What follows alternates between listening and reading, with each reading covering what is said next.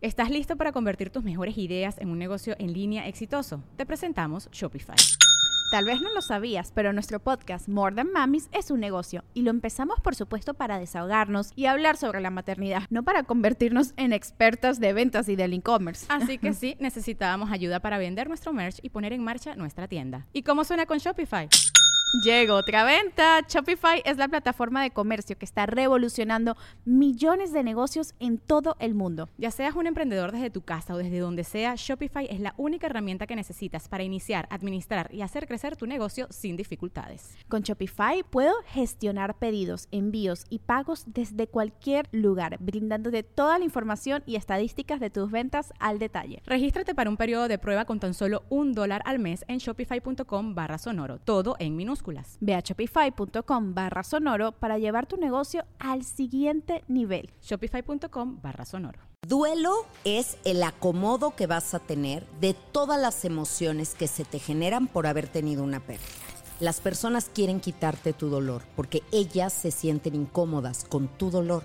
No saben cómo hacer. Entonces quieren decir algo muy mágico, muy fuerte, muy impactante que te quite tu dolor, que te rescate de ese lugar oscuro en el que estás. El corazón que se rompe no se hace pedacitos, se abre y le cabe más amor. En mi corazón quisiera tener algo que decirte que te, hiciera sentir mejor, pero como ya pasé por eso, entiendo que no hay nada que yo pueda decir. Quisiera, pero no tengo nada que decir más que te amo, me duele que estés pasando por eso, aquí estoy. Nunca vamos a estar igual. Cuando alguien me dice, yo quiero mi vida de antes, Gaby, no, pues de antes no puede ser, pero la que tienes ahora no tiene que ser mala. Simplemente es diferente, la felicidad va cambiando. ¿Cómo superar un duelo? Hay grandes duelos en nuestra vida, pero también hay pequeños duelos que a veces no reconocemos, donde no necesariamente perdimos a alguien, pero perdimos algo en nuestra vida, aunque no se haya ido del mundo físico.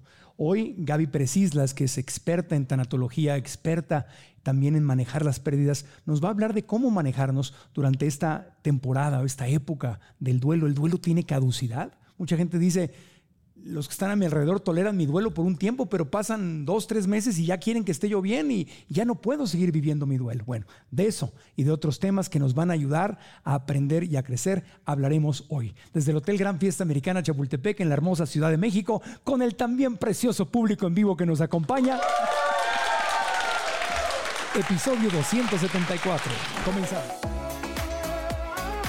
El podcast de Marco Antonio Regil es una producción de RGL Entertainment y todos sus derechos están reservados.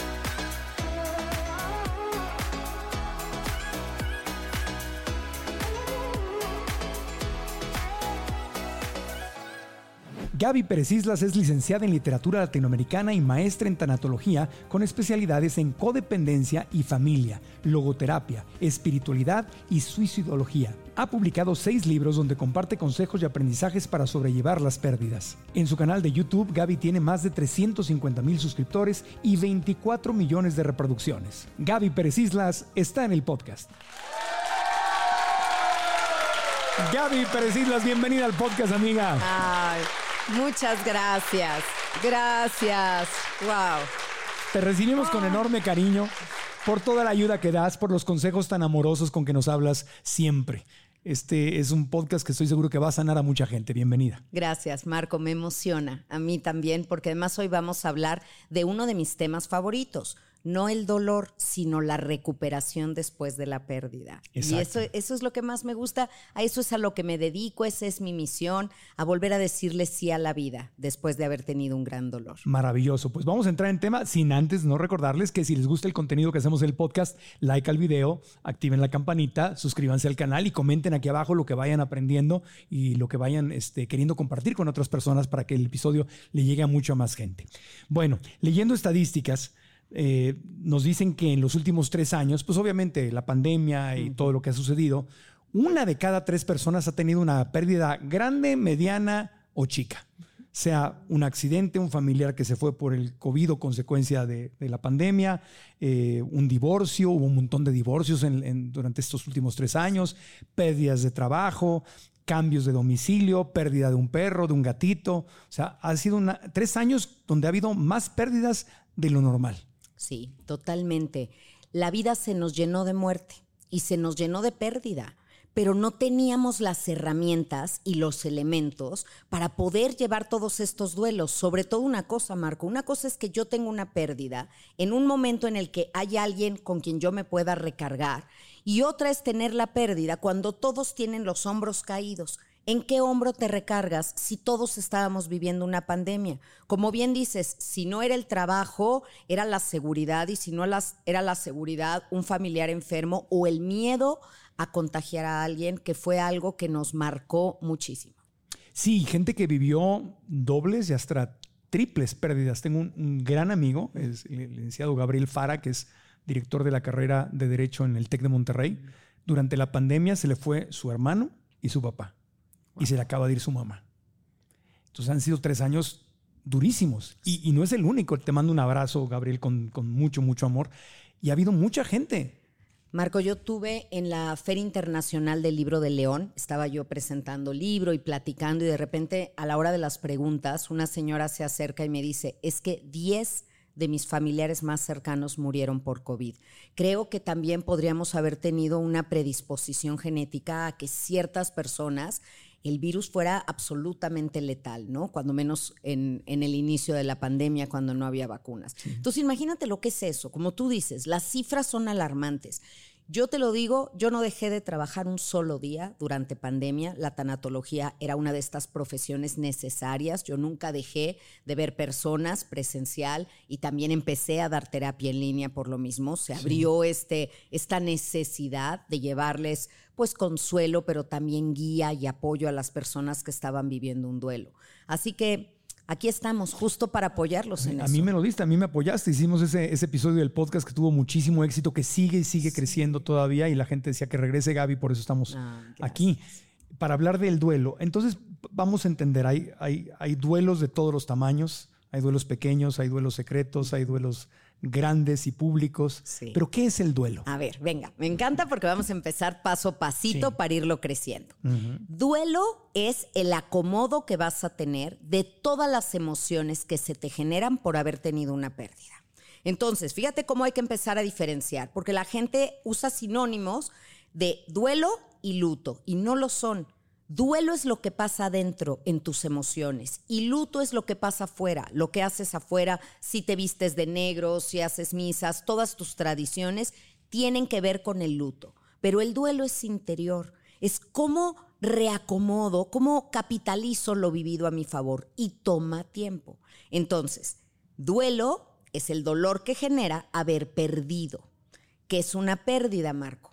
Pérdida es algo que yo tenía y ya no tengo pero también algo que yo deseaba y nunca obtuve. Y aquí empezamos con el tipo de, duelos pequeños que la gente no lo ve o no lo considera un duelo y que son muy dolorosos. El que yo soñaba ser un jugador de fútbol profesional y nunca lo fui, ni siquiera estuve en una liga mayor o algo. Esa es una pérdida. Si yo quería ser arquitecto y en mi familia me dijeron, ay no, claro que no, todos en la familia somos médicos, tú tienes que ser médico, eso es una pérdida. La mujer que deseaba ser madre y nunca lo consiguió por los motivos que fuera, por supuesto que es una pérdida. Y todas esas pérdidas que no vemos, que los demás no le dan esa contención social, nos pueden ir amargando, nos pueden ir cambiando, se nos van acumulando en la maleta de viaje y van a determinar en gran medida, pues, el disfrute que tengamos de esta vida. Hasta cuando fallece un animalito que es parte de la familia, no toda la gente entiende por qué el duelo por un perrito o un gato, o un cerdito, o una gallina, no sé lo que sea. Pero Marco, son tan crueles porque vamos a partir de que sí hay ignorancia con el tema del duelo. Entonces yo siempre quiero creer que las cosas que te dicen son bien intencionadas, pero a veces no hay cómo ayudarle a las personas. A veces sí. te das cuenta y dices, ¿es en serio lo que me dijiste con respecto a una mascota? Pues para que te compras sufrimientos si ya bastante hay en la vida. Ahí andas tú adoptando perros, recogiendo perros de la calle. ¿Ves? Eso te, eso te buscas. o, te dicen, además es un perro. ¿Qué le lloras, hombre? Si hay un montón de perros allá afuera. Y qué triste, ¿no? Qué triste que no sepan lo que es el amor perruno y lo que nos da esa incondicionalidad y ese amor tan puro. O gatuno, sí. O gatuno. El, el, duelo silencioso es este que, que no compartimos o revelamos porque la sociedad no lo aprueba. ¿Ese es el duelo silencioso? Ah, espérame, porque tiene varias, ahí varias cosas. Yo te decía que había estas pérdidas de algo que yo deseaba y no tuve, Ajá. y otras pérdidas muy claras de lo que tuve y ya no tengo. Pero hay un intermedio aquí, que es algo que yo tenía, pero nadie sabía que tenía. Ah. Entonces, cuando lo pierdo, yo ya no tengo como ese apoyo social, yo no lo puedo decir, yo no puedo llorar en público porque a lo mejor yo soy la amante y entonces era ilegítima mi relación, nunca fue libre y tampoco soy libre para duelar a la persona. Ahorita que hablábamos de pandemia, Marco, tú no sabes cuántas mujeres llegaron a consulta conmigo porque su pareja murió, pero ellas no podían ni siquiera ir a verlo porque estaba enfermo y después no supieron dónde habían quedado sus restos, dónde estaba la urna, el nicho donde estaba, porque pues no eran la familia. Y este duelo silente, este duelo que vives en silencio y que no tiene reconocimiento social, es muy doloroso, porque a ver, si el amor es real, el duelo es real. No hay que meter juicio de ningún otro tipo. Es si el amor es real, tu dolor es real. Y hay que trabajar ese dolor en las etapas en las que hay que ir pasando, con las tareas que requiere el duelo para poder salir adelante. Wow. Ah, ah, Quiero hacerte otra pregunta, pero no quiero desviarte de- del tema de estos pequeños y grandes dolores. ¿Nos podrías dar más ejemplos de pequeños, medianos, grandes dolores? Los grandes son muy obvios, ¿no? Sí, los grandes, yo diría que en los grandes hay la muerte de un ser querido, y cuando digo ser querido, estamos incluyendo a los que conviven contigo en tu casa. Yo sí incluyo entre las grandes pérdidas la pérdida de un animalito de compañía que está contigo y que es parte de tu familia. Entonces, esas son las grandes pérdidas, donde hay un cadáver. Es tan fácil identificarlas porque hay un cadáver. También la pérdida de la salud. Ahí, Marco, cuando perdemos la salud, perdemos todo. Todo, porque no puedes conservar mucho la actitud que quisieras, a lo mejor dejas de ser proveedor en tu casa, es durísimo la pérdida de la salud. También la pérdida de la buena pareja, porque la mala pareja es una liberación. Si terminaste con ella, si te dejó, se fue, gracias. Pero si era buena pareja, claro que es- tú pensabas que ya habías llegado a puerto seguro, que era la persona con la que ibas a compartir tu vida. Entonces, no necesariamente murió, pero se acabó esa relación y también la pongo en las grandes pérdidas cuando esa relación significaba muchísimo en tu vida. Sí, a veces cuando la relación es una relación joven que promete todo, que tienen toda una vida en común, que sus vidas cambiaron cuando se encontraron, estaban construyendo un proyecto de vida juntos, o sea, una, una buena relación que aparte prometía un futuro precioso. Ay, sí. Y bueno, eh, tú sabes, porque esta es mi creencia más firme, que todos tenemos una fecha de caducidad, que nadie se muere antes de tiempo. Nadie se muere en la víspera, como dicen, nada más el pavo antes de Día de Acción de Gracias. Pobre pavito. Él ya, pobrecito, es al único que le toca. Pero todos morimos exactamente cuando tenemos que morir. Exactamente. Claro que los demás van a decir, pero si era tan joven, pero si le faltó tanto por vivir. No le faltó nada. Vivió las experiencias que tenía que vivir, pero no todos venimos destinados a las mismas experiencias. No todos vamos a graduarnos, no todos nos vamos a casar, no todos vamos a tener hijos o a trabajar en algo que nos encante o ser abuelos. No. Pero si vivimos la experiencia del amor, fuimos amados y amamos, valió la pena. Pero cuando alguien joven muere es mucho más difícil aceptarlo, porque hay como hasta una sensación de, injusticia. ¿Por qué se fue? O sea, si era tan joven, si tenía un futuro tan brillante. Pero ¿quién nos dijo que nada más se morían los grandes? O sea, creo que hay tanta ignorancia con respecto a la muerte, porque según esta supuesta ley de, mi- de vida, que yo no sé quién la escribió, de dónde la sacaron, nunca he visto el libro, pero según esta ley de vida, un hijo no debería de morir antes que un padre. ¿Cómo de que no? Yo te puedo decir millones de casos de que muere antes, porque todos podemos morir desde que somos concebidos. Sí, no es una ley, es una expectativa, ¿verdad? Eso es lo que es realmente uno. es. Quisiéramos que un niño no muriera nunca y nos parece injusto, pero no, somos mortales, hay genética, hay enfermedades, Accidentes. o sea, accidentes y morimos por un tema de biología, Marco. Eso siempre hay que recordarlo. Morimos porque nuestro corazón deja de latir, porque nos rompimos, porque nos quemamos, porque lo que fuera, pero es un tema de biología. Cuando alguien me dice, ¿por qué se muere la gente? Por un tema de biología. No era ni la voluntad de Dios, ni es mala onda de la vida, ni mala suerte. Era su momento. Esa es mi creencia más firme. A ver qué opina todo tu público. ¿Te acuerdas? sí. ¿Te acuerdas cuando hicimos un live y estábamos justo el Día de Muertos, el que se celebra en México el 2 de noviembre, y entonces estábamos hablando tú y yo y todo, y de repente no sé cómo salió que me dijiste, bueno, pues es que desde el cielo que nos ven y nos cuidan, y yo te dije, no nos ven desde el cielo. Se oyó así como un rayón de disco y todo el mundo, pues a mí sí me cuidan, Gaby. Pues fíjate que a mí sí me ven. A mí sí no. Ok, ok, ok, ok, ¿no? Pero Sí, mi comentario era porque eso te lo dice mucho la gente. muchísimo. Queriendo consolarte, que no sirve de nada, pero te lo dicen con buena intención. Ay, pero ya tienes un angelito en el cielo que te está cuidando. Gracias, yo lo quiero aquí, no lo quiero como angelito allá. Exactamente. Te lo, te lo dicen porque sienten que tienen que decir algo. Sí. Y decíamos ahí en el live, mejor no digamos nada. Mejor digamos, lo siento mucho, estoy contigo aquí. Si puedo ayudarte en algo, aquí me tienes. Me duele que te duela. Te Pero- quiero. Pero no hagamos conclusiones de ya tienes un angelito en el cielo y te está, y ya te está cuidando. Ah, bueno, entonces como ya es un angelito en el cielo, entonces ya no me va a doler. Ah, sí, gracias. O ya era grande. Sí. Por, ya tenía 86, por favor, ¿qué esperabas? Tú dices, Oye, no queremos a nuestros padres ni por jóvenes ni por sanos, son nuestros padres o, O tu- abuelos. pero tuvo muy buena vida.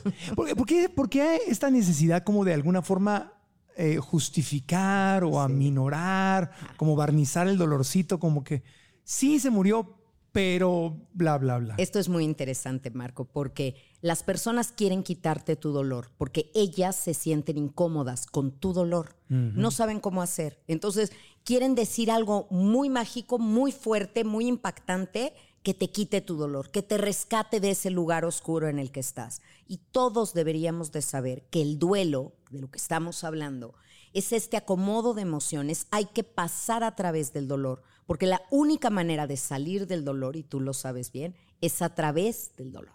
Si te detienes y que has querido escapar y un día te detienes, te alcanzas con todo. El dolor es paciente, el dolor te va a esperar años, no importa. Tú crees que te escapas y no, ahí va a estar. Mientras más le huyes, más largo va a ser el proceso. Claro, claro. Pero claro, no lo quieres sentir. No. Quieres salirte de ahí. Porque crees que el dolor te va a matar, que eso va a acabar contigo. Yo no voy a poder con esto. Esto es durísimo. Esto me va a destruir. Y no, en realidad el dolor viene como un gran maestro a darnos sus lecciones de manera muy ruda, yo lo entiendo, pero viene a construirnos y a hacernos más fuertes, no a debilitarnos. Sí. En un par de estudios que estábamos aquí leyendo y sacando estadísticas con el equipo, dice que el, el 53% de las personas que tienen una pérdida y están pasando por el duelo sienten que está bien sufrir y tener dolor por un tiempo. O sea, como hay, hay como una sensación de que el duelo, que el dolor tiene que tener una fecha de caducidad y el 58% decían que a los tres meses sentían ya una presión de sus amigos y de la sociedad de, de ya, o sea, ya pasaron tres meses, ya. Entonces, primera semana llora, aquí estoy, claro, no sé qué, primer mes, pero los tres meses es como que ya no estés llorando. Sí. Oye, Ya, y te ya. dicen así como, ya no, amiga, ya estás bien, ya se te quitó, como si fuera gripa. El duelo no es una gripa y, y me encanta que lo digas, Marco, porque hay una presión últimamente, déjame decirte, una nueva ley como que acaba de salir, ¿no? Eh, y le digo ley porque es una ley de los laboratorios, finalmente. En Estados Unidos, cuando tú llevas más de seis meses extrañando a la persona, no te has podido reintegrar a tus actividades, a tu rutina y sigues extrañando mucho y tienes como crisis de identidad a los seis meses, ya se llama síndrome de duelo prolongado. No, ¿cómo crees? Te lo prometo que esto acaba de salir, es un artículo del New York Times donde tú puedes leer que dices, no es posible que ahora ya lo digan, pero hay un fondo de atrás de esto. Una medicina. Por supuesto, Claro. por supuesto, porque si ya está en el libro de, la, de los trastornos mentales, porque ya tienes algo mal, entonces ya te pueden recetar un antidepresivo, un ansiolítico. No lo dudes que va a salir al rato una pastilla del duelo. Tómese su pastilla del duelo y va a ver qué bien se Para pone. que no te duela. Para que te evadas. Claro, para, para evadirte. Ahora, que, que te tomes un antidepresivo bajo eh, una terapia con un Claro. psiquiatra como una herramienta no tendría nada de malo. Sí. Pero una pastilla, porque si a los seis meses ya fue mucho tiempo, Oye, y seis meses. Tú ahorita me decías que a los tres meses ya presionan. A los tres meses sucede algo muy claro. sí, al principio tienes marcaje personal de todos. Todos están ahí, te llaman diario, mucha atención. Y a los tres meses, se te fueron todos. ¿Dónde están? Porque ellos asumen que ya estás mejor. Y a los tres meses, Marco, estás peor. Porque en las etapas del duelo, la primera etapa es como este shock inicial, una negación. Entonces es como si te hubieras acolchonado para que no te cayera de golpe la magnitud de lo ocurrido. Entonces tú vas a un funeral y ves a la viuda y regresas a tu casa y dices, yo la vi bien, no la vi tan mal, la vi tranquila, pues sí está dopada, porque ya la comadre le dio tomate esto, toma lo otro, y todavía no ha entendido, tal vez aquí ya en el cerebro, pero en el corazón no ha entendido que su pareja ya murió. Y a los tres meses se va quitando esa negación y cómo empieza a doler. Duele y me enojo y me enojo que es la segunda etapa y tengo rabia. Entonces, tres meses, ¿de qué me hablan? Tres meses no ha pasado nada. No hay duelos express ni duelos de microondas. y tenemos que saber eso. No hay manera. Fíjate, eh, los chavos que son tan, tan frescos, llegan a un, llega un chavo a mi consultorio una vez y me dice, había, se había muerto su papá. Y se ve que la mamá lo había mandado a consulta y él no tenía muchas ganas de ir, ¿no? Pero ya estaba ahí y me dice, bueno, ¿y cuánto dura esto del duelo? Le digo, bueno, depende. El primer año es como si hubiera pasado un tsunami y devastó tu vida. El segundo año es la reconstrucción. Me dice, ¿dos años? ¿Es lo menos? y cuando me di cuenta que me estaba regateando, le dije, no, no es lo menos. Tú puedes hacer tu duelo lo que quieras, pero no te engañes. No te engañes, estamos hablando de un papá. Tú no conocías la vida sin tu papá. Desde el día uno que llegaste a este mundo, tu papá ya estaba. Ahora no es nada más se murió mi papá es un nuevo mundo sin mi papá. ¿Tú crees que eso se logra en tres o seis meses? Claro que no. Claro que no. Y la tendencia antes era estructurar dos años para un duelo o un año para diferentes pérdidas. Ahorita hablamos de las que no son tan grandes porque ahí nos quedamos. Pero no hay tiempos. Si algo odiaba la doctora Elizabeth Kubler-Ross, madre de la tanatología, eran las etiquetas y los tiempos. Y decía, mientras tú no te detengas, sin prisa, pero sin pausa. Así hay que vivir un duelo. Entonces, no hay un tiempo determinado. Pueden ser un año, cinco años, ocho años. Sí, pero lo importante es que no te quedes estacionado en una etapa, en el enojo, la rabia, que no te quedes en la depresión, como tú decías al principio. Mientras vayas avanzando, creo, Marco, que hay tres verbos que siempre vamos a usar en gerundio. Siempre. Tú nunca vas a decir, yo ya viví, Gaby ya viví, ya acabé de vivir lo que tenía que vivir. ¿Quién dice? Tú. Es mucha soberbia. Viviendo en gerundio. Por ende, aprendiendo. Siempre ser en gerundio. Y el siguiente es sanando. Sanando. Uno a veces cree que ya sanó, que ya estoy bien, y sucede algo, viene una crisis de aniversario, algún otro acontecimiento en tu vida, y te remueve las cosas. No es que vuelvas a la primera etapa, no es que te regreses todo lo andado, pero vuelve a dar. El, duelo es como oleadas. Y de repente, ¡pum!, te cae arriba una. Y bueno, a vivirla, a seguir aprendiendo y a seguir sanando. Viviendo, aprendiendo, sanando. Como una, como una rueda. Sí. Es la vida, viviendo, aprendiendo, sanando. Siempre. Siempre. Si tienes nuevas metas este año, cómo crear o hacer crecer tu negocio, subir o bajar de peso, dejar de fumar, aprender un idioma, mejorar tu bienestar financiero, viajar, disfrutar más a tu familia, comer más sano, la meta o el sueño que tengas, te felicito y quiero decirte que te puedo ayudar a lograrlo y no tienes por qué tirar la toalla. ¿Sabías que solo el 8% de la gente cumple sus metas? Y no es porque ese 8% tenga algún superpoder, sino porque saben ganar la batalla que ocurre en su mente. Soy Marco Antonio Regil y quiero compartirte los secretos que a mí me han ayudado a darme cuenta y cambiar esa realidad mental para poder hacer mis sueños realidad. Por eso he creado una masterclass gratuita que se llama Descubre si tu mente es tu amiga o es tu enemiga. ¿Qué historia te estás contando? Esta clase está diseñada para que des ese primer paso que es darte cuenta, cobrar conciencia, descubrir si tu mente te está ayudando o está saboteando tus sueños. La clase es gratis y puedes registrarte dando clic aquí abajo o visitando marcoantonioregil.com diagonalmente. Repito, marcoantonioregil.com diagonalmente. Y ahora regresamos al podcast el juicio, que es lo que se presenta, ¿no? La, culpa, yo lo veía con mi, le mando un abrazo enorme, con mucho amor a la querida doctora Paloma de la Fuente, que perdió a su esposo Omar, que también era médico, en un accidente en motocicleta. después de habernos visto, estamos en Los Ángeles, fueron a visitar, la pasamos súper bien. Oye, vamos a Ensenada, la ruta del vino, nos vemos en unos meses, vamos a pasar Año Nuevo juntos. De repente, dos semanas después, fallece Omar en un accidente. Y le, le, pasa, le pasó a Palomita lo que le, pasa a tanta gente, empiezan a culparse. O sea, ¿por, ¿por qué los seres humanos queremos echarnos la culpa de algo que sucedió? como yo lo debía, yo lo pude haber prevenido, yo le pude haber dicho que no se subiera la moto, yo pude haber evitado, yo debía haber, y, eso, entonces ya el sufrimiento de la culpa puede ser igual o más grande incluso que la pérdida, que el desprendimiento. ¿no? Y el sufrimiento del hubiera y del debí de, te lo estás ocasionando tú. Tú te vuelves tu peor agresor. Pero hay una razón. Marco, a todo esto. Y yo lo he entendido con el tiempo. Porque de nada te sirve que alguien te diga, no, no eres culpable, no, no te sientas así, no, no pienses eso. Eso no ayuda en nada. Pero la culpa es energética, es enojo, el enojo vuelto hacia ti. Entonces, si yo tengo, aunque sea un poquito de enojo, tengo energía. ¿Qué pasaría si yo te quito totalmente tu enojo, tu culpa, tu hubiera? Te dejo solo en tristeza. Y esto me lo enseñó una paciente mía que su niña, un accidente en casa y una niña de dos añitos murió, le cayó un vidrio encima. Y entonces la mamá, bueno, imagínate, se culpó, se culpó, eh, se, flagelaba en culpa, de verdad era una cosa terrible. Y un día le dije, ¿qué pasaría si yo por un momento te quito esa culpa y te quito ese dolor y ese hubiera, o sea, trato de quitarte todo? Y me dijo, me dejarías en una tristeza profunda y entonces no podría vivir. Le dije, ok, te dejo tu culpa, te dejo lo que necesites en este momento para tener la energía para sobrevivir.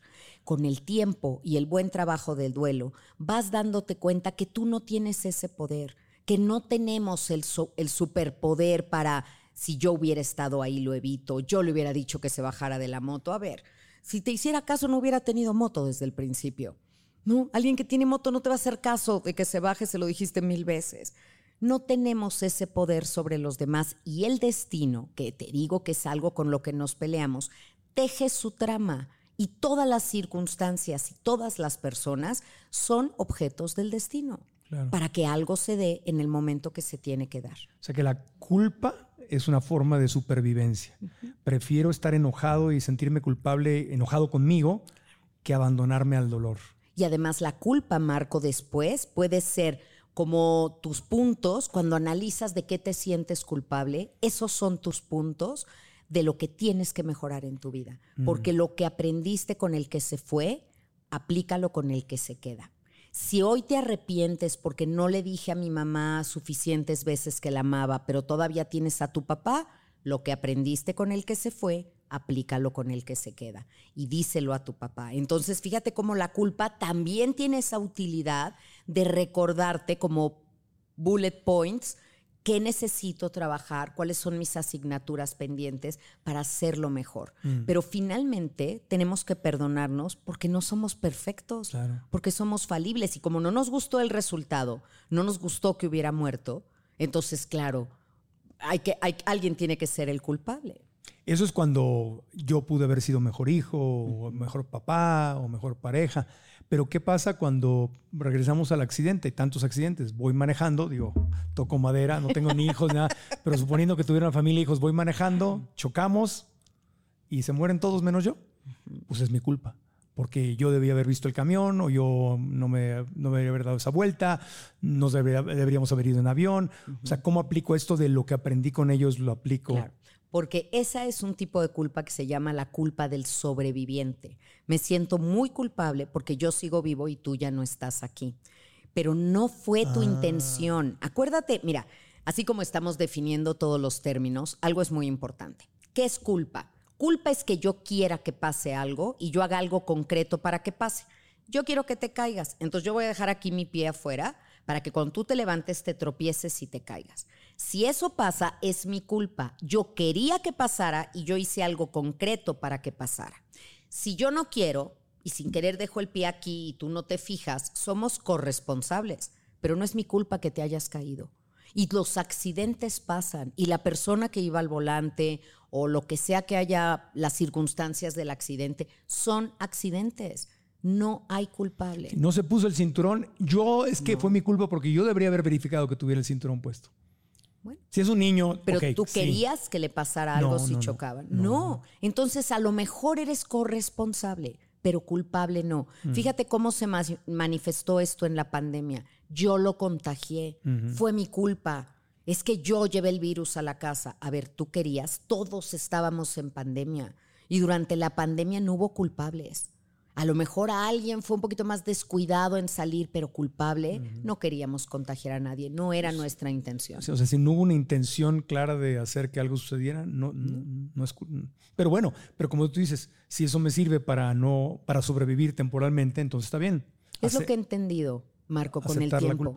Que necesitamos agarrarnos de cosas y por eso no hay que ser tan rápidos para juzgar un duelo y decirle a alguien qué está bien y qué está mal. Es cómo funciona en ti.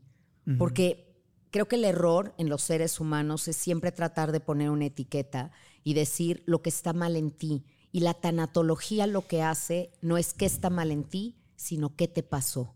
Vamos a ver lo que te pasó, porque en ti no hay nada mal.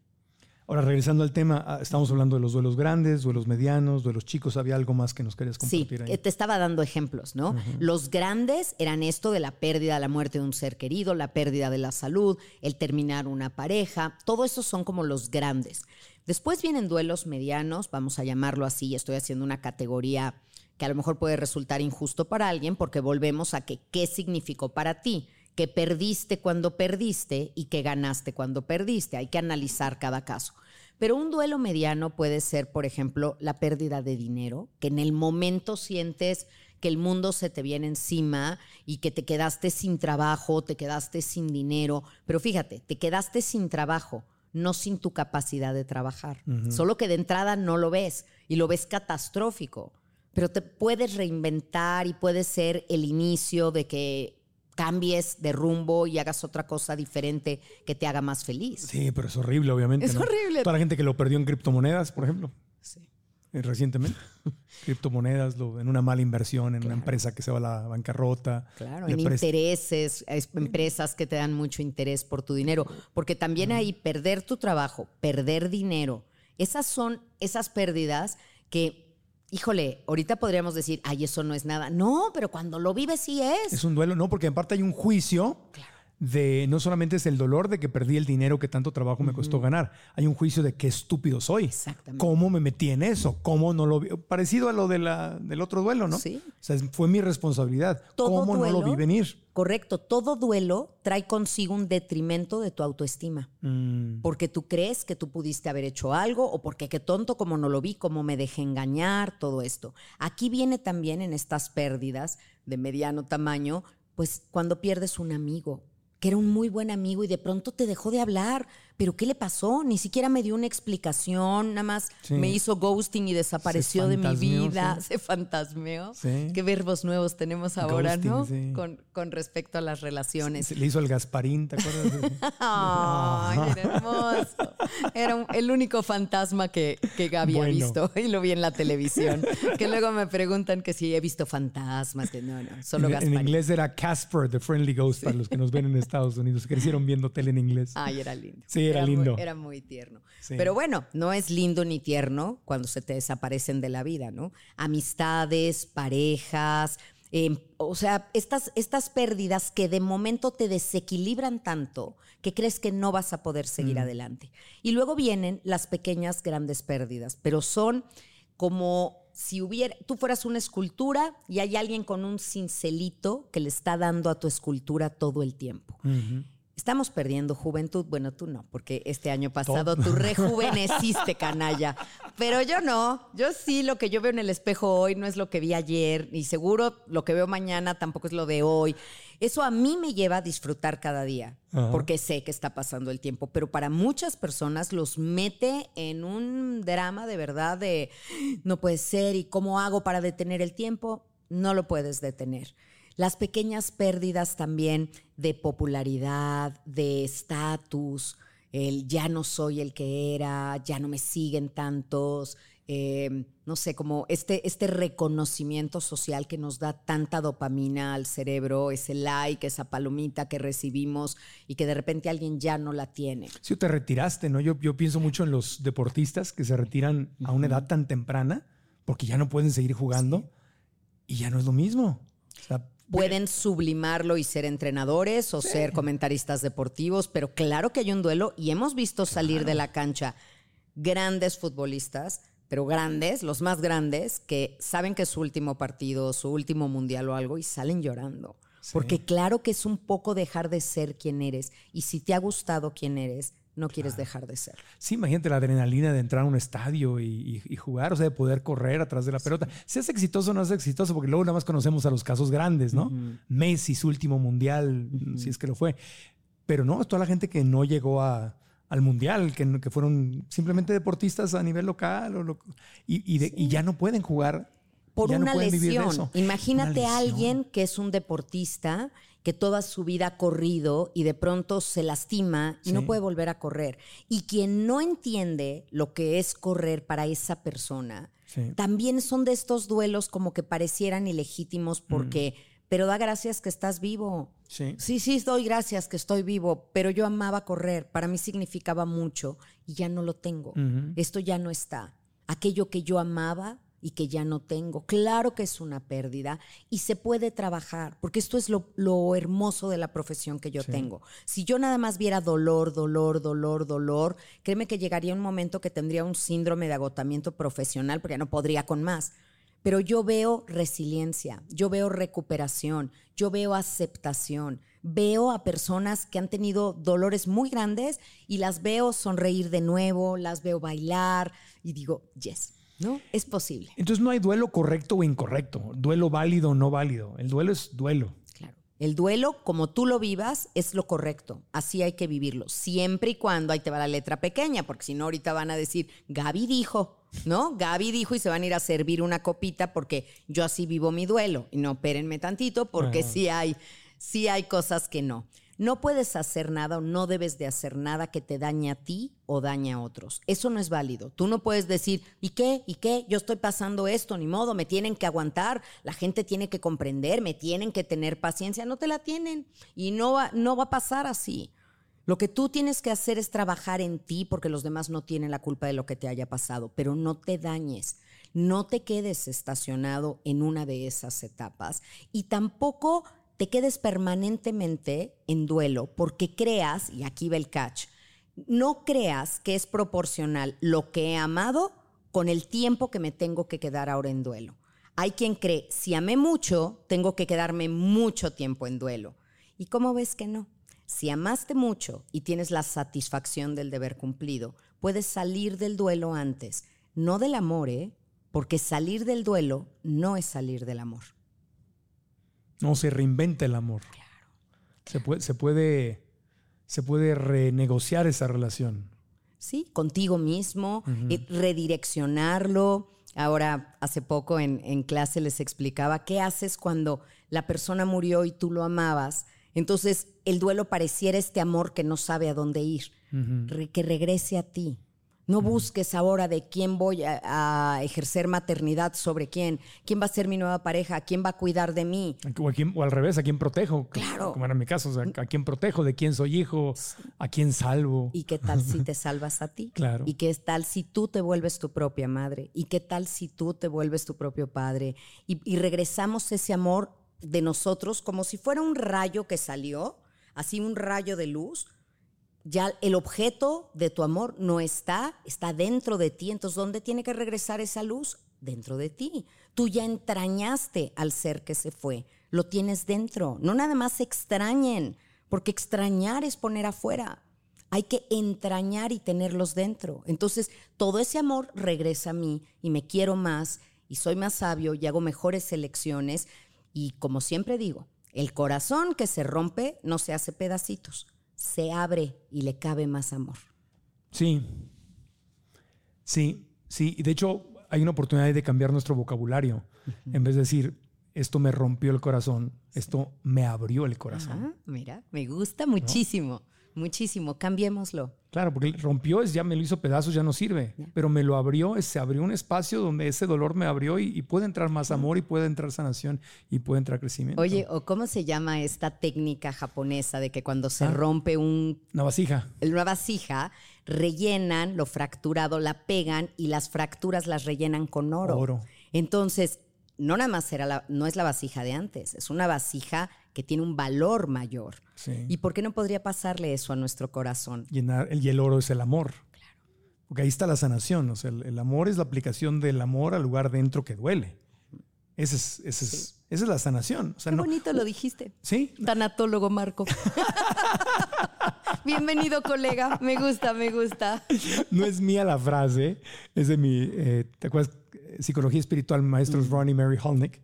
Esa era una de las, esa es una de las premisas de la psicología espiritual, la sanación, porque ellos comparaban mucho eh, ir a terapia y hablar de un problema versus sanar un problema. Entonces el foco de la psicología espiritual era, era esa. Digo, para darle crédito a quien me enseñó la frase, no decir, Gracias por yo la inventé, no.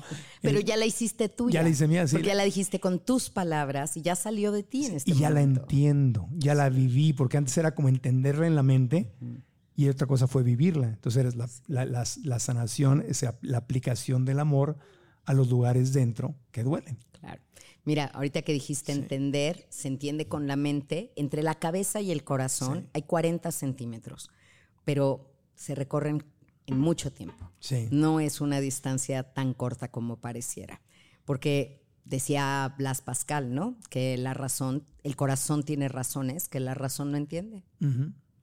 ¿Y, cómo, a ver, esa frase que, nos gustó, eh, eh, ¿cómo, ¿cómo, la aterrizamos? ¿Qué sería, tú como tanatóloga, si yo te digo, ok, me gustó la frase. ¿Cómo aplico el amor al lugar dentro de mí que duele? ¿Qué significa esto de aplicar el amor? Es que el amor está ahí. El amor no se ha ido porque solamente te duele perder aquello que has amado. Cuando tú, y voy a pensar en un divorcio, te divorcias porque ya estabas convencido que ya no con esa pareja no podías estar, que la, era tóxica la relación, que se llevaban muy mal. Ese divorcio ya no es una pérdida porque ya no duele. Lo que te dolió fue la relación. Te dolían los pleitos, las descalificaciones, el desencantarte de la foto que tú querías colgar en la pared de la familia perfecta. Pero ya que te divorcias, a lo mejor es un alivio, ¿sabes? Ya no hay dolor. Para que realmente sea un duelo, tiene que doler, porque duelo viene del latín dolus, que significa dolor. Entonces tiene que doler. Si hay dolor, hay amor.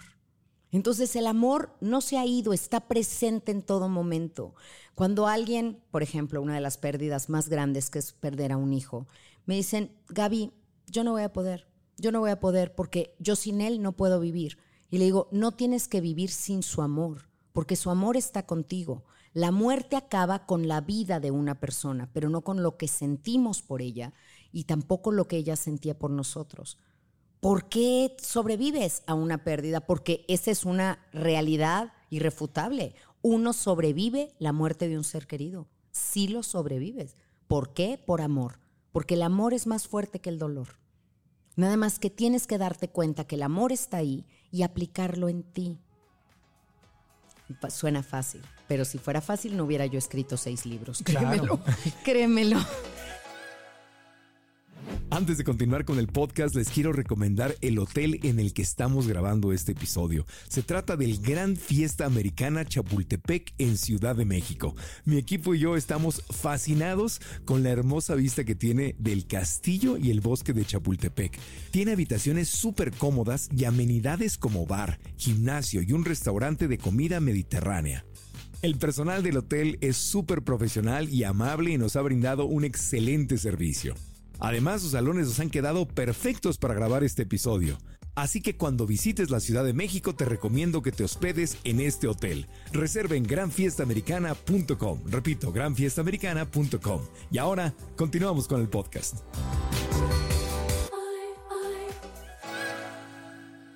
Ya dijimos hace rato que cuando alguien está pasando por un duelo, por una pérdida, eh, hay que, para empezar, renunciar a esta expectativa falsa de que, ah, yo le voy a decir algo mágico que la va a aliviar. para empezar, ¿no? O sea, Sí. yo hablar con una persona que está pasando por un duelo no es decirle nada mágico. No es ahí la cosa. No. Pero cómo sí puedo ayudarle. Ah, me encanta, me encanta. Eh, tenemos que trabajar un poco lo que no hay que decir para decir lo que sí, ¿no? Como en la comparación. Sí, que no no empieces ninguna oración con por lo menos o al menos. Si lo que tú le vas a decir a un doliente empieza con estas palabras, pásatelo. No lo digas. No lo digas. Detente ahí. Sí, ah, quédate. Analiza cómo lo vas a estructurar. Sí. Censúrate, Por edítate. favor, por favor, ¿no? Nada que empiece tratando eh, como intelectualmente de convencerte que no es para tanto. Sí. Y esto viene desde que éramos chiquitos. Fíjate qué cruce de cables. Cuando tú corrías, te caes, te lastimas y te dice tu abuelo, a ver, ya, ya, ya, no pasó nada. Y tú estás viendo sangre y tu rodilla así. Y tu abuelo te dice, no pasó nada. Wow. ¿Qué, qué es esto? Creo que vamos desaprendiendo a manifestar nuestras emociones porque nos dicen, eso no es para que llores. Ay, por eso estás sufriendo. Fíjate, eh, una cosa muy chistosa con los niños, ¿no? Terminan de comer y al ratito llega, mamá, tengo hambre. Y la mamá le dice, mijito, no puedes tener hambre, acabamos de comer. ¿Ustedes nunca les ha dado hambre acabando de comer? Sí. Porque a mí sí. Sí. ¿Por qué le decimos a un niño, no puedes tener hambre? Te pongo el suéter cuando yo tengo frío, no cuando tú tienes frío. ¿No? Ese es un clásico, Marco. Ese es un clásico, ¿no? Porque es, eh, eh, no confíes en lo que tú sientes. Confía en tu mamá, confía en tu abuelo, confía en los demás. Y luego de alguna manera, como confías en los adultos, confías en la sociedad. Y si todo mundo te está diciendo que no vivas así el duelo, que ya no llores, fíjate, se van un paso más allá. No es nada más ya no llores, déjalo descansar. Porque si lloras no lo dejas descansar. O sea, te amenazan. Se hace culpable. Déjalo ir. Déjala ir. Ya se fue. Ya suéltala. Ya se fue. No va- ya y se aparte, fue. no va, de- no va a descansar si, si tú no la dejas de, de llorar. Les prometo que no. Ya está perfectamente bien y lo que hagamos aquí en nada impacta a los que están allá. Imag- Imagínate que si tuviéramos el poder de retener a alguien energéticamente. ¿Ves cómo nos creemos? Es ego. Creemos que tenemos ese poder de evitar cosas, pero de retener, pero de conectar, es mucho. Entonces, ¿qué sí hacemos? Es que vamos a suponer, A los ver. que creemos en Dios, ¿no? Sí. Entonces te mueres y te, bueno, el, el sueño que tenemos, ¿no? Los que creemos en Dios. Me, me muero y me voy con Diosito. Sí. No, no hay forma científica de comprobarlo, pero qué bonito creerlo. Nos ayuda a vivir. Nos ayuda a vivir. Entonces, pero imagínate a Diosito y de, Marquito, ya ven, ah, no, te están llorando, aguántate. Ahí te voy a dejar hasta que te dé. No, Tengo a medio marco conmigo, pero hay, hay algunas fans que lo tienen agarradito Sí, de no, los pies. Te está llorando, no te puedo traer. Sí, no. O sea, no tiene lógica, no, No. tiene sentido. Pero el dolor no es lógico, Marco. No. Cuando tenemos dolor, no actuamos de manera lógica. No lo esperes. En el duelo, lo que parece irracional y loco es normal. Es normal que entres a una habitación y saludes a alguien que no está, que le hables a una fotografía. Es normal. Sí. Eso es parte del duelo. Entonces, ¿qué sí le decimos a alguien que está en duelo? Es más que palabras de consuelo, yo creo mucho en las presencias de consuelo, Mm. en estar ahí para la persona, simplemente abrazarla si, si es cercano a ti, si lo quieres, díselo, te quiero mucho. No le digas nada inteligente que lo saque de su dolor, no le des instrucciones, esa es otra que edítate y gobiérnate. Así que cierra el Ya pico, me voy ¿no? a acordar así, ¿no? Cállese. me acordé una cosa que dice mi hijo muy grosera. ¿Qué dice? Dila, dila, Está dila. como así como, "Ch, cállese el hocico. Sí, sí, sí. Pero bueno, Ay, eso es... Gaby, ay. eso es muy grosero. Ay, sí, pues se lo dice a su mamá. Chiquita. O sea, me lo dice a Ah, mí. te dice que te calles el hocico. ¿Cómo Ah, no, va a ser grosero? Ah, no, entonces. Nada más que así nos llevamos. Entonces, Ya. aguanto, aguanto. Ah, pero aquí en este podcast, han- ay, lo que han dicho. Ay, lo que he tenido que vivir, mijita. Ay. Ok, no. Entonces, bueno. Pórtese no. bien. Pórtese bien. ¿Cómo se llama? Eduardo. Eduardo, te estoy viendo, ¿eh? Te estoy viendo.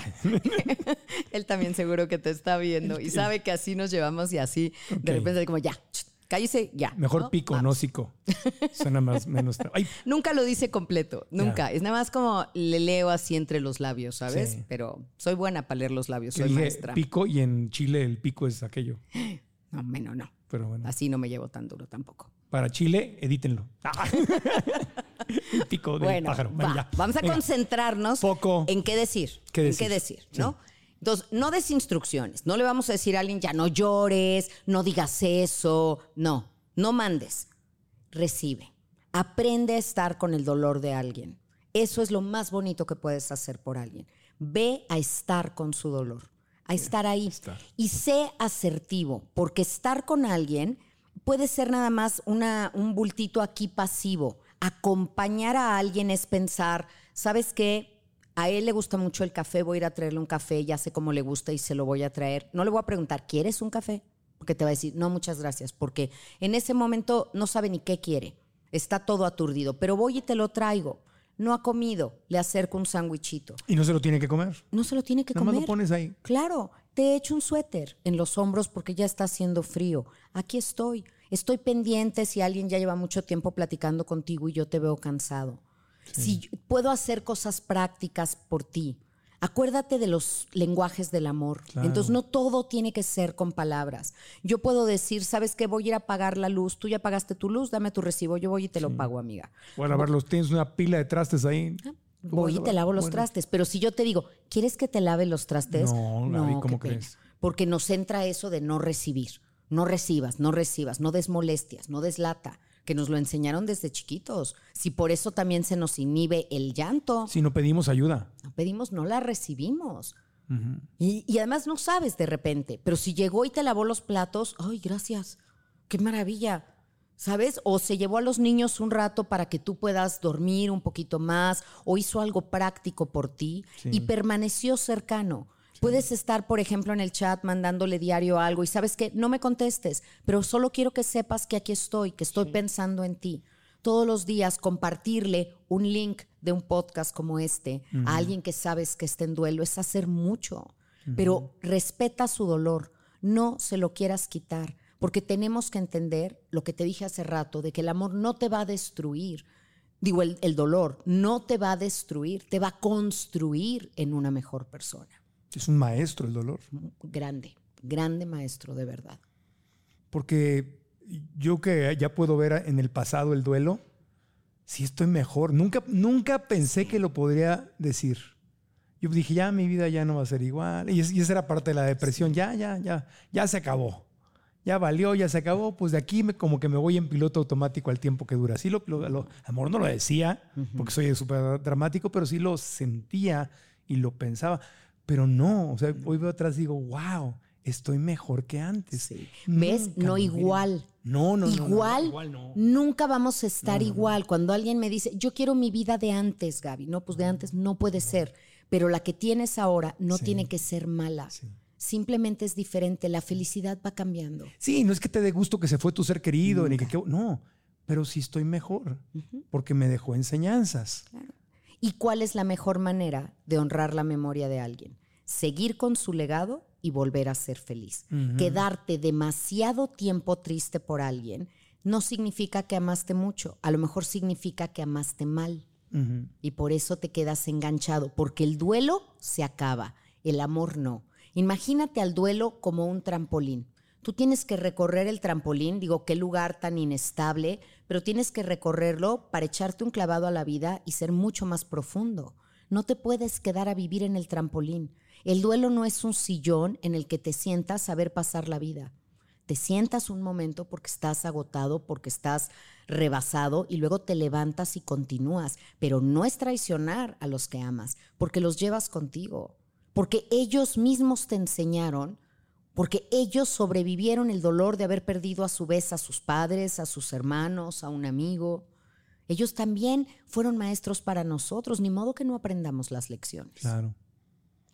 Algo más que quede pendiente en el qué no decir, qué sí decir. Mira, algo que a mí me gusta mucho decir eh, es cuéntame cómo te sientes. Y lo que decía la doctora Elizabeth Kubler-Ross a todos sus pacientes, ¿cómo te puedo ayudar? No asumas que tú lo sabes todo. ¿Cómo te puedo ayudar? No ahorita, sino permanece ahí. Porque tú sabes, ya lo hablamos hoy, que a los tres meses la mayoría se van a ir. Esto no es, un no es una carrera de 100 metros, es un maratón. Entonces, quédate, quédate cercano porque te van a necesitar. Y por ejemplo, si cocinaste espagueti, haz dos platones y llévale uno a su casa. Para que ahí lo tenga. Esto lo hacen mucho en Estados Unidos y cuando es el funeral te llevan miles, miles de platones que luego tienes en el congelador y durante meses puedes seguir sacando y comer porque pues a lo mejor vas a estar mal comido en el duelo, no va a haber quien cocine, no va a ser un desorden, es un caos. Si tú puedes ayudar con algo práctico, hazlo. No preguntes, permanece cercano y di lo que sientes, que diciendo lo que sientes nunca te vas a equivocar. No preguntes cosas por satisfacer tus curiosidades. ¿Y cómo fue? ¿Y qué pasó? ¿Y no te diste cuenta? Porque fíjate, las cosas que te pueden preguntar, que va como implícito meterte culpabilidad, y eso cero ayuda. Sí, sí. O, o, exacerbar esa historia de, ay, claro, ¿cómo es posible? Es que solo tenía tal edad. Es que estás haciendo más grande la historia que le está afectando a esa persona, no con mala intención. No, yo te digo que a lo mejor no hay mala intención, pero hay otras veces, Marco, este caso que he contado de una paciente mía que murió su hija, eh, cumplió 19 años, le regalaron un carro y se fue a comer con las amiguitas y ella pues llevaba el carro, ella quería estrenarlo. De regreso, repartió a todas las amiguitas en la casa, tuvieron un choque ya cuando nada más venía una amiga y ella, y no tenía puesto el cinturón de seguridad. Entonces, la, la, hija de mi paciente. ¿La que iba manejando? La, del cumpleaños, la, que iba manejando. Y salió por el parabrisas y murió. Y en el velorio, la mejor amiga de mi paciente le dijo, ¿y a tu otra hija también le vas a dar carro? ¿Ves? Y ahí es donde dices, híjole, ¿de veras? ¿De dónde sale eso? ¿De dónde sale el darle la puntilla a alguien, el patear a alguien caído? De la inconsciencia, de la absoluta ignorancia, inconsciencia, falta de trabajo en ti mismo, falta de no sabes ni lo que estás diciendo. Y puede ser que del miedo, porque cuando le pasa algo a alguien, a lo mejor le pasa lo que para ti era tu peor pesadilla. Y quieres ponerlo tan lejos de ti que quieres entender mm. cómo pasó para que no te pase. Cuando a alguien le da un infarto, por ejemplo, todo el mundo le pregunta, ¿pero cuál fue el primer síntoma? ¿Cómo se dio cuenta? ¿Qué pasó? ¿Cómo evolucionó? Ah, en gran parte, no porque tengas interés en la evolución de su proceso, sino para yo darme cuenta si al mío le está dando un infarto. Entonces, si empieza con algo, así empezó el marido de mi amiga, a ver, ya tómate una aspirina, póntela abajo de la lengua, haz alguna cosa, lo que te hayan dicho que, hiciera, que hizo el otro, ¿no? Por eso preguntas, para indagar y ver cómo tú te salvas de aquello que le pasó al otro. a ver, te, hago una pregunta. Yo lo que he aprendido a, decir, y, corrígeme si estoy mal porque quiero aprender, es como mi corazón tiene un sincero deseo de decir algo para ayudar, pero ya sé que no puedo ayudar y ya sé que calladito me veo más bonito. Entonces digo la verdad, digo, en mi corazón quisiera tener algo que decirte que te, que te hiciera sentir mejor, pero como ya pasé por eso, entiendo que no hay nada que yo pueda decir. Quisiera, pero no tengo nada que decir más que te amo, me duele que estés pasando por eso, aquí estoy. Ay, es perfecto. está bien. Es perfecto. Porque estoy expresando mi deseo de ayudar, pero reconozco que no, puedo. Sí, es un deseo. De verdad desearía que hubiera algo. Sí, ojalá. Pero, pero no sientas que no hacemos nada, porque estar con alguien hace la diferencia. Eso fue lo que hizo las pérdidas tan duras durante la pandemia, mm. porque no es que no hubiera el funeral, es que no había la contención social. los dolientes necesitan que su dolor sea visto y sea validado. Son las necesidades de un doliente. Entonces, el estar ahí, el acudir a un funeral, a una misa, el rendir tus respetos, el dar el pésame, no por teléfono, por favor, con un mensajito. Hay que volver a acercarnos a las personas y decirlo. El cuéntame cómo te sientes, qué pasó, te escucho. No con morbosidad, sino con un interés a cómo te sientes. Eh, el mensajito es interesante porque también lo que sucede, como tú bien lo sabes, es que en estos tiempos de celulares, WhatsApp, Instagram, Facebook, lo que sea, cuando alguien fallece, te llega qué bendición, te llegan a veces cientos de mensajes y no puedes abrirlos y contestarlos todos. Y no puedes tomar todas las llamadas. Entonces, hasta cómo saber, le llamo, pero le están entrando 100 llamadas o le mando un mensaje para que simplemente me lea.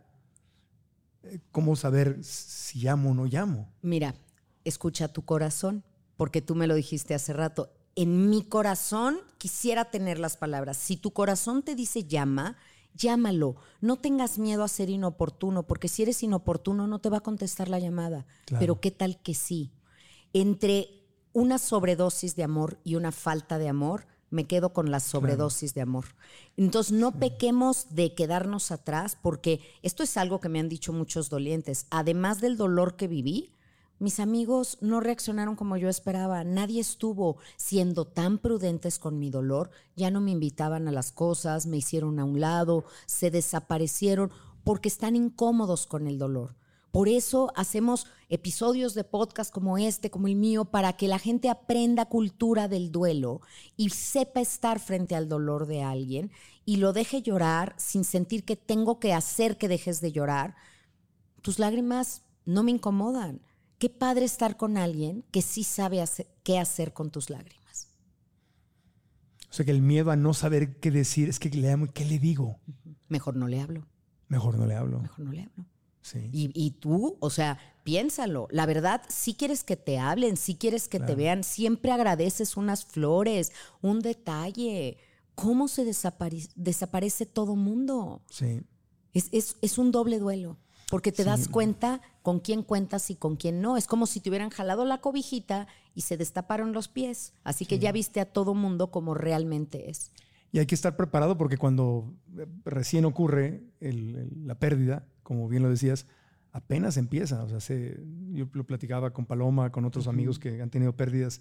Digo, híjole, y apenas empieza.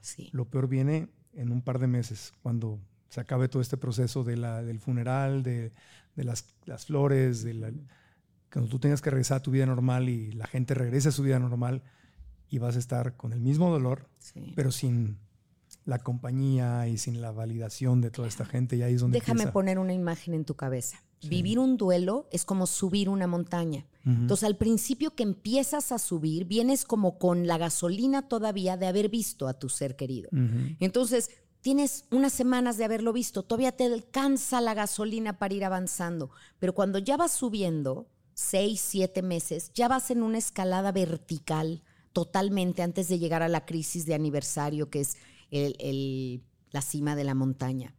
Ya no tienes gasolina, ya lo extrañas demasiado. Esa es la peor parte del duelo, la ausencia. La ausencia duele y duele muchísimo y no hay vacuna contra ese tipo de dolor. Hay que vivir la ausencia, pero hay que entenderla como el precio por haber amado porque el amor no es gratis, déjame que te diga. Esa es otra de las cosas de este libro de la vida y de las mentiras que nos contaron y que nos ha hecho tanto daño.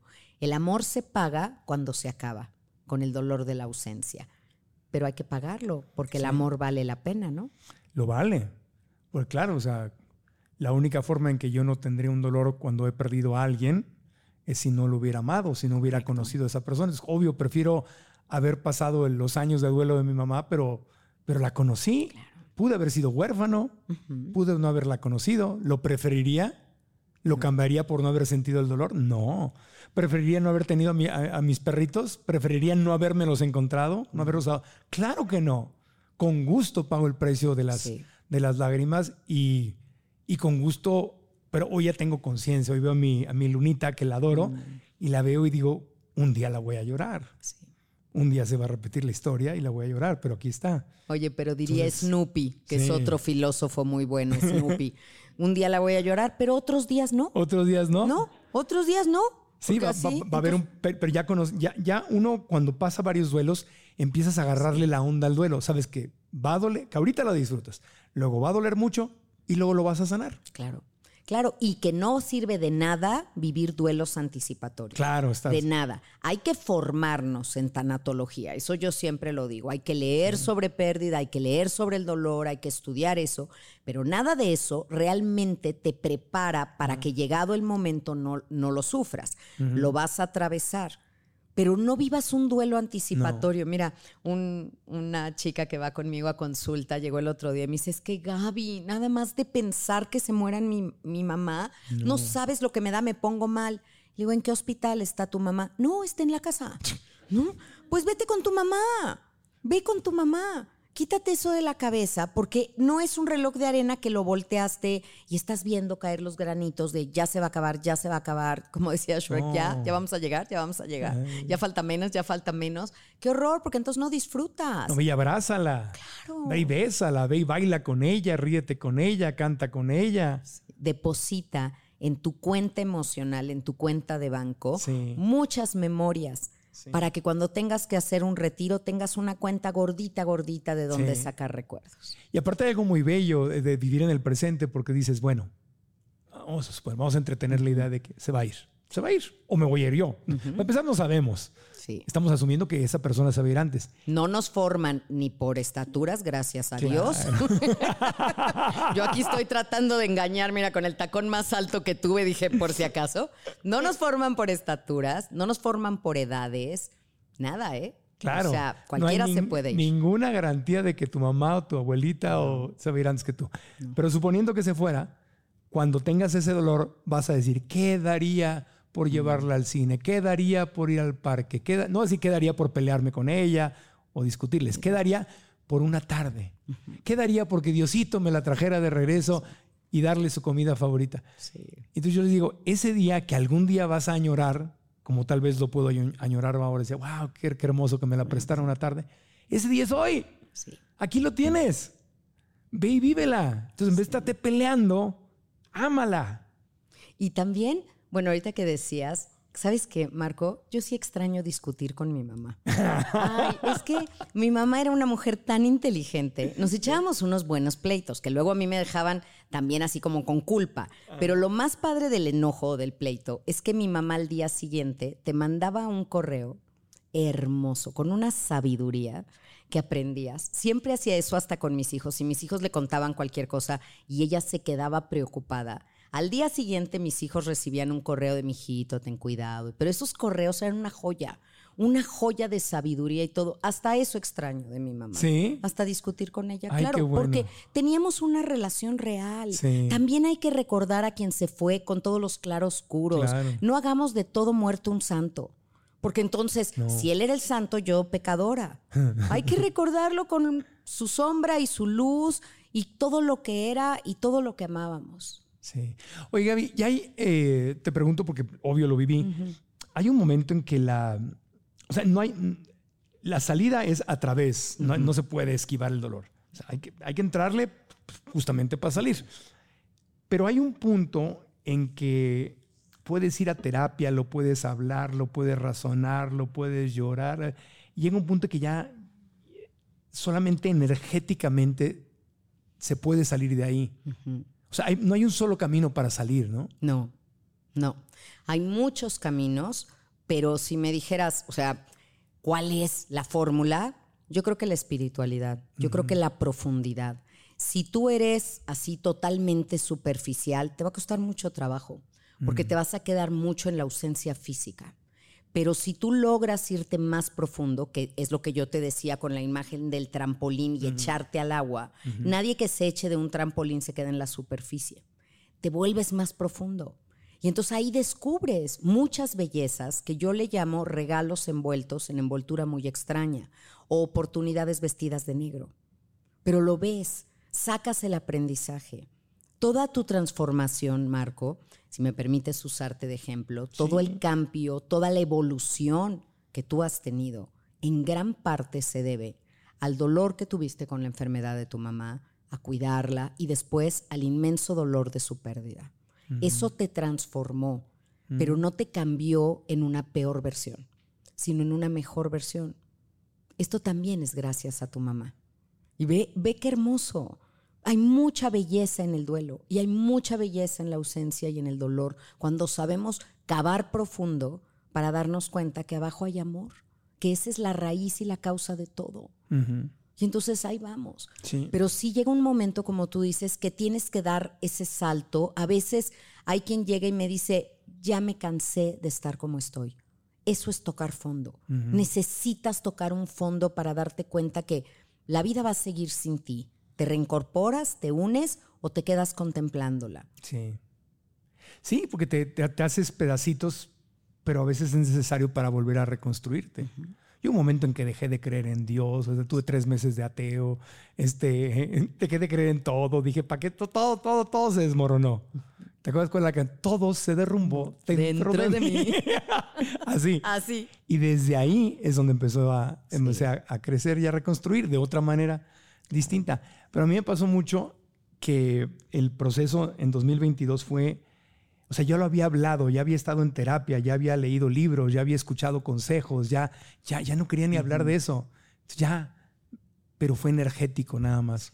Fue, le entré en serio al, mindfulness, a la, conciencia plena, a la meditación, y aprendí nada más, en vez de huirle a la sensación, nada más fue un tema de sensación de dolor en vez de huirle al dolor, de sentir un dolor y, huir del dolor y de qué hago, cómo me siento mejor, a ver, mejor lo hablo o no lo hablo, me distraigo, trabajo duro o ya, ya, ya, sino sentarme con el dolor, sentir el dolor, reconocerlo, aceptarlo y decirle al dolor, ok, aquí estás, vamos a estar juntos. En meditación, horas, sintiéndolo, sin huirle y dándole amor al dolor, o sea, decir, reconozco, entiendo este dolor y te, wow, te mando mucho amor. No tengo nada que decirte. Eres mío. Eres mío y te acepto. Aquí estás, te acepto. Y en el momento que empecé a aceptar mi dolor y que pasé, no porque yo lo decidí, sino porque estoy haciendo un entrenamiento de dos años y medio para ser maestro de mindfulness y eran requisitos. fuimos a un retiro de semisilencio de cinco días y ahí empezó todo el proceso y luego y cerró en un retiro de absoluto silencio de siete días. Solté el celular, todo, no hubo comunicación, no hablaba yo con nadie, siete días. Eran nos levantábamos a las 5 de la mañana a meditar y terminábamos a las 9 de la noche. Eran horas y horas y horas de meditación o sentados o caminando, sin comunicación. Y ese fue el, cierre, porque ¿con quién estuve? Con el dolor. Y a través de aceptarlo y sentirlo y no huirle y nada más mandarle amor y respirar con él, no hubo palabras, no hubo razonamiento, era nada más respirarlo y sentirlo. Haz de cuenta que era como un niño que quería hablar y una vez que lo escuché, se fue. Wow. Y, perdió su fuerza. Porque es como, gracias, me habías estado huyendo. Y ya. Ya me viste. Sí, entonces ahorita lloro, pero no del dolor de mi mamá, lloro de la emoción de que, wow, no, no me había permitido sentarme a sentirlo. Siéntate y siente. es la invitación de la vida, ¿no? Dicen los budistas que cuando llegue el dolor a tu vida deberías de ponerle un tapetito de esos que tenemos en la puerta de bienvenido, ¿no? Welcome. No, me dice todo el mundo, yo no le doy la bienvenida al dolor. A ver, pero ya llegó, ya está ahí. Ya que está ahí, recíbelo, siéntate a tomar una taza de café con él, dialoga. No te quieras salir de la tristeza antes de haber extraído significado de ella. Y después solito se va. Cuando realmente lo ves, cuando realmente te das cuenta lo que es, que es la dimensión del dolor, la dimensión del amor y el amor que tienes también no solo a lo que perdiste, sino lo que, a, lo que aún te queda. Y empiezas a verlo, porque al principio del duelo tenemos una mirada de túnel. Eso es que yo solamente veo, así como si yo hiciera un túnelcito, yo solamente veo lo que perdí. Estoy viendo eso. Y después voy abriendo mis manos con un acompañamiento para darme cuenta que, ah, no nada más está eso, también está esto y también está eso. Porque mis mismas manos me nublaban ver lo demás que sí tengo. Y es poco a poco, poco a poco. Tú no puedes decirle a alguien que tiene tres hijos, que es otra de las cosas de no decir, por favor, y se muere un hijo, tú no le vas a decir a alguien, pero te quedan dos. ¿No? A ver, es que no soy un árbol de tres ramas y me cortaron una, me cortaron la raíz. No me digan esas cosas. Por eso tenemos que pensar antes de hablar y si no sabemos qué decir, no digamos nada, porque es tan personal el duelo. Cuando a mí me escriben, Marco, y me dicen, Gaby, ¿qué se le dice a un padre que ha perdido un hijo? ¿Quién es ese padre? ¿Quién era ese hijo? ¿Cómo se llevaban? ¿Qué edad tienen? Yo no puedo darte frases receta usa esta frase y se aplica para todo y con esto lo lograrás. No, es la tanatología no te habla de generalidades, te habla de particularidades y no hay nada más personal como una huella digital que tu duelo y tu dolor.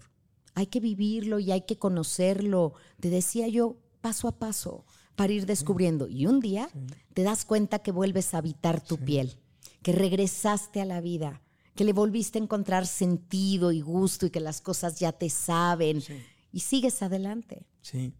Yo creo, digo, ahí está la tendencia a quererme tal vez juzgar, ¿no? Pero creo que si yo hubiera hecho lo que hice, bueno, no lo sabía, no lo podía hacer, ¿verdad? Pero si hubiera hecho lo que hice, me podría haber ahorrado mínimo un año de, dolor. Porque lo único que, que faltaba era convivir y sentirlo, no hacer nada. Pero no estabas listo. No estaba listo, claro. Si te lo hubieran dicho hace tiempo, siéntate y convive tu dolor, ves, yo no tengo tiempo. ¿No? ¿Te Di- sabes, ¿te sabes Sí. esa No, ver, historia cuéntala. del leñador esforzado? Cuéntala. Bueno, resulta que un leñador va y se contrata a un aserradero, ¿no? Y entonces le dice al capataz, no te vas a arrepentir de haberme contratado, vas a ver.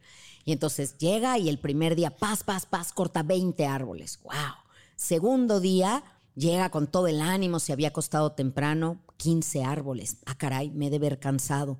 Entonces el día anterior, cena bien, se duerme temprano, llega, cortó cinco árboles y así tres, dos, hasta que desesperado va a hablar con el capataz y le dice, no sé qué está pasando, te juro que le estoy echando ganas. Y el capataz tranquilo se voltea y le dice, ¿ya afilaste tu hacha? Ay, afilar mi hacha, no tengo tiempo, estoy ocupado cortando árboles. Y tú mucho tiempo, mi querido Marco, igual que yo, igual que muchos de los que nos escuchan, hemos estado muy ocupados, inclusive ocupados para el dolor. Sí. ¿No has oído esa frase de ahorita no me puedo enfermar? Porque Claro. tengo mucho trabajo, Yo, la- yo le he dicho. ¿No? es como que aquí, ¿a quién le estás prohibiendo? ¿No? ¿A quién le estás prohibiendo? ¿No? Ahí sí es bájale tres rayitos. Tres rayitos. Sí. Bájale, por favor, porque no, no puedes prohibirle ni a las cosas que pasen, ni a las emociones que se manifiesten.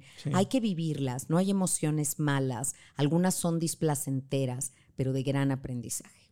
Sí, y, y llegan en el momento en que estás listo para que lleguen. Y, Así es. y si no tienes la energía, no tienes el ánimo y estás donde estás y hay que aceptarlo. Es que estar, estar luchando, estar remando contra corriente, lejos de ayudarte a salir, te- te- te- es como estar en arenas movedizas y te hundes más, ¿no? Es agotador. Porque oh, tengo que salir y te pones tenso y Sí. para abajo. Sí, y hay quien te dice, ay, ya me choco de tanto llorar, ya me caigo gorda. Y le digo, oye, cuando más necesitas de una amiga, eres un juez, no una amiga. ¿Le dirías eso a tu mejor amiga? Ya me chocas, amiga, deja de llorar. No, ¿verdad? La consolarías, le pasarías un pañuelito. Pero contigo, ¿por qué no te tratas así? ¿Por qué no te das permiso? Amor, amor, amor, amor. Amor. Ese es, ese es el mensaje de Elizabeth Kubler-Ross. El amor incondicional. ¿Y sabes cuándo lo encontramos verdaderamente? En la muerte. Porque siempre decimos que los únicos que aman incondicionalmente son los padres, porque solo te aman, no esperan nada de ti. Pero no es cierto. Porque sí esperamos cosas de los hijos, Sí, ¿no? claro. Esperamos que sean buenos, esperamos que, que aprovechen las oportunidades que les das, que, seas, que sean decentes, que se acuerden que tienen madre, que no te digan, "Ch, cállese el hocico", eh, así. No, es, esperamos cosas de ellos. O que te mantengan, que te cuiden cuando Bueno, seas ya, viejita. ya, eso, es, eso es esperar Claro. demasiado. No, pero bueno, hay que... Eso es esperar mucho. Pero en Sí. cambio, cuando alguien muere, Marco, ya no esperas nada, ni siquiera esperas verlo y lo amas. Entonces el verdadero amor incondicional está en la muerte y también tenemos que poder acceder a ese nivel de amor. Qué hermoso. Pues ahí están, consejos muy, muy bellos. ¿Aprendimos algo? Así Sí. Se merece un aplauso, Gaby Pérez Isla. Ah. Gracias. Un aplauso de gratitud, de amor. gracias. Aquí me trajiste un libro. Ay, sí. Convénceme de vivir se llama. Mira qué título, ¿eh? Convénceme de vivir. Ay, qué lindo. Es uno de tus seis libros. Sí, es mi novela. Es el libro que habla sobre cómo reincorporarte a un sentido de vida después de haber tenido una pérdida. Y bueno, me fascina, se los recomiendo a todos. Está, pues ya sabes, en formato electrónico, digital, audiolibro, así en libro físico. Es un libro que, que te va a llenar el alma, que si tus padres todavía viven, te va a ayudar a llevarte mejor con ellos y a comprenderlos. Y si ya faltan, pues también a sentirlos en el corazón y a decirles sí a la vida. Ay, me lo dedicaste todo Con bien. mucho cariño. Gracias, eres un Oh, amor. gracias. Eres un amor y, y te, te agradezco mucho porque siempre estuviste ahí para mí en los en esos años de transformación y espero que nuestra amistad continúe. Sí, ¿Eh? yo siempre estaré. Gracias, yo por lo eso. sé. Cuéntanos dónde te encontramos, dónde te pueden seguir, dónde la gente puede aprender más de ti, dónde pueden escuchar tu podcast también. Muchas gracias porque también te he tenido como invitado Sí, y eso es maravilloso. Me pueden seguir en todas las redes sociales como arroba Gaby Tanatóloga. Ya estoy hasta en TikTok. Ahí me encuentran también. Hay que llegarle a todas las generaciones. Gaby Tanatóloga. Tengo un canal de YouTube que es Gaby Tanatóloga y tenemos una comunidad preciosa Sí, vas muy que bien. sigue, estoy feliz porque siguen mis Tanatotips, que son pequeñas cápsulas para aprender a vivir un duelo sano y también mi podcast que se llama Después de la pérdida y este podcast ya tiene su Instagram también que se llama Después de la pérdida oficial, ojalá lo sigan porque ahí es muy fácil encontrar todos los episodios, buscar el que tú quieres y bueno, me encantaría tenerlos ahí, estoy les dejo mi página de internet porque ahí es donde pueden encontrar todos mis diplomados en línea, la certificación que hago para tanatólogos. O sea, si alguien quiere ser tanatólogo claro. o tanatóloga, puede estudiar contigo. Sí, yo tengo un diplomado en línea y luego tengo una certificación para ya Ah. si quieres ejercer, pues para compartirte mi know-how. Eso es lo que pasa. Yo tengo un estilo muy particular de 25 años de trabajar la tanatología, de hacerlo como lo hemos hecho hoy, hablar del tema más serio que hay, pero no hacerlo de una manera solemne, porque es realmente hablar de la vida. Entonces ahí estoy, en gabitanatóloga.com.mx, ahí me encuentran. Pero qué hermoso, porque fíjate, para alguien que ha vivido un dolor fuerte y que los marcó en su vida, tú entiendes ese dolor. Sí. Entonces, para mucha gente que tenga esa vocación, certificarse contigo, tomar, tomar estos cursos, y luego pueden vivir haciendo lo que aman, ayudándole a otros seres humanos y- y, darle un sentido a ese dolor. Es que no basta, Marco, para ayudar a otros, no basta, no basta con que tú hayas tenido una pérdida, porque si no estás en este momento del que tú y yo hablábamos, de ya estar bien, y tú quieres ayudar a otro, te vas a enganchar. Para sacar a alguien, para, vamos a suponer en el mar, para sacar a alguien del mar, no basta con que tú sepas nadar bien, tienes que tener técnicas de rescate. Porque si no, a lo mejor hasta te hundes con el que intentas salvar. Entonces, eso es lo que se tiene que trabajar, hacerlo de una manera ética, profesional, no lucrar con el dolor. Es una disciplina hermosísima la tanatología que requiere mucha vocación, sentido de servicio y bueno, ¿por qué no? Se puede hacer una vida profesional de esto y una vida profesional exitosa también Claro. porque nada está peleado el servicio. Yo creo que el dinero es la consecuencia lógica de hacer algo que amas, Claro. pero hacerlo bien, hacerlo desde el corazón. Es hermoso y hoy que estamos millones y millones de personas que ya no han querido regresar, o sea que el, el de los regalos que nos dejó el COVID es, oye, ya no quiero regresar a este trabajo que no me gusta y están buscando activamente, para algunos, estoy seguro que para algunos que están escuchando o viendo el podcast, a lo mejor la tanatología, la tanatología podría ser su, su camino, un camino de hac- hacer algo que aman y vivir de eso en vez de estar en un trabajo que no te gusta. Que ese es el, el- el- el gran, el gran despertar que ha sucedido con el COVID. Tanta gente que dijo, oye, ya no quiero regresar a, a ser empleado del supermercado, estar ahí de- haciendo algo. arriesgándome en el tráfico, horas. Sí.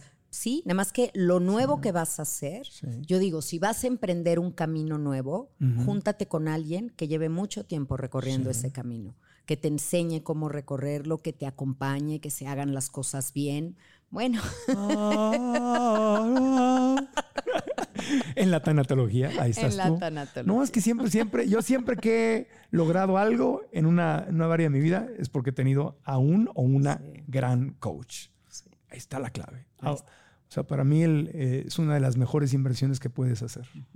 y hay un compromiso Sí. de darle la mano al que sigue. Claro. De luego tú pasar ese conocimiento y ayudar a otros. Imagínate. Hay un lema en los tanatólogos y te lo comparto y hazlo tuyo porque creo que te queda muy bien. Es consolar siempre, aliviar a veces, pero dañar nunca. Ay, qué hermoso. Ese es nuestro lema y con ese, con ese pie de foto me muevo siempre. A mí, a mí me encantaría estudiar la, la tanatología. Ahorita estoy en medio de un curso que me va a absorber por un tiempo, pero acabando este curso lo he pensado, sobre todo que ahora que ya no lo haría por ir a buscar una solución, sino ya, estoy bien. Pero qué hermoso desde ahí poder aprender algo. Es algo una herramienta de vida, porque si algo tenemos seguro en la vida va a ser el cambio y la pérdida. Todos, de verdad. ¿Me aceptas de alumnito? En... Ay, bueno, soy exigente, ¿eh? Claro. Pregúntale, aquí tengo alumnas que te lo pueden decir. si que no sí fueras exijo. exigente, no me inscribiría. Pues para qué los mejores maestros son los exigentes. Yo soy exigente como, como facilitador. también. Bienvenido, sería un placer tenerte. Resérvame un lugar en 2025 ahí. sí, porque, porque te- tengo este curso dos años y medio, es una cosa, no sé ni.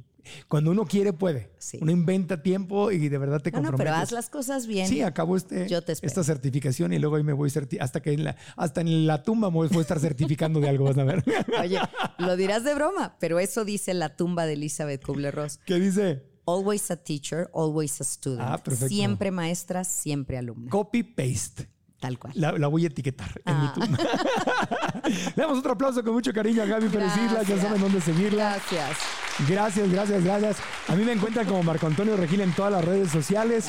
En Spotify, Apple Podcast, inscríbase a cualquiera de las aplicaciones de podcast. Síganos ahí, cinco estrellas, una reseña aquí en YouTube. Por favor, denle like al video, así nos ayudan. ¿Quieres ayudarnos? ¿Te gustó el podcast? Dices, qué bonito estuvo. Pues sé recíproco, ayúdanos, porque la forma de mantener vivo este canal y que sigamos creciendo es con like al video, suscribirte al canal, activar la campanita para que te enteres cuando hay un video nuevo y dejar tu comentario aquí abajo y dinos qué fue, qué te aportó lo que dijo Gaby, lo que se habló aquí, qué te aportó, qué aprendiste, porque todos aprendemos leyendo unos de otros. Así que gracias, gracias, gracias al Hotel Gran Fiesta Americana de Ciudad de México aquí en Chapultepec. Gracias por recibirnos aquí y a nuestros estudiantes y público hermoso, puro estudiante acá de nuestros cursos en línea. Presentes, gracias, gracias, gracias. Hasta la próxima y aprendamos juntos.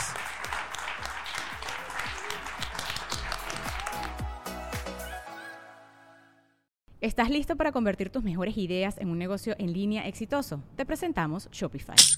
Tal vez no lo sabías, pero nuestro podcast More Than Mamis es un negocio y lo empezamos por supuesto para desahogarnos y hablar sobre la maternidad, no para convertirnos en expertas de ventas y del e-commerce. Así que sí, necesitábamos ayuda para vender nuestro merch y poner en marcha nuestra tienda. ¿Y cómo suena con Shopify?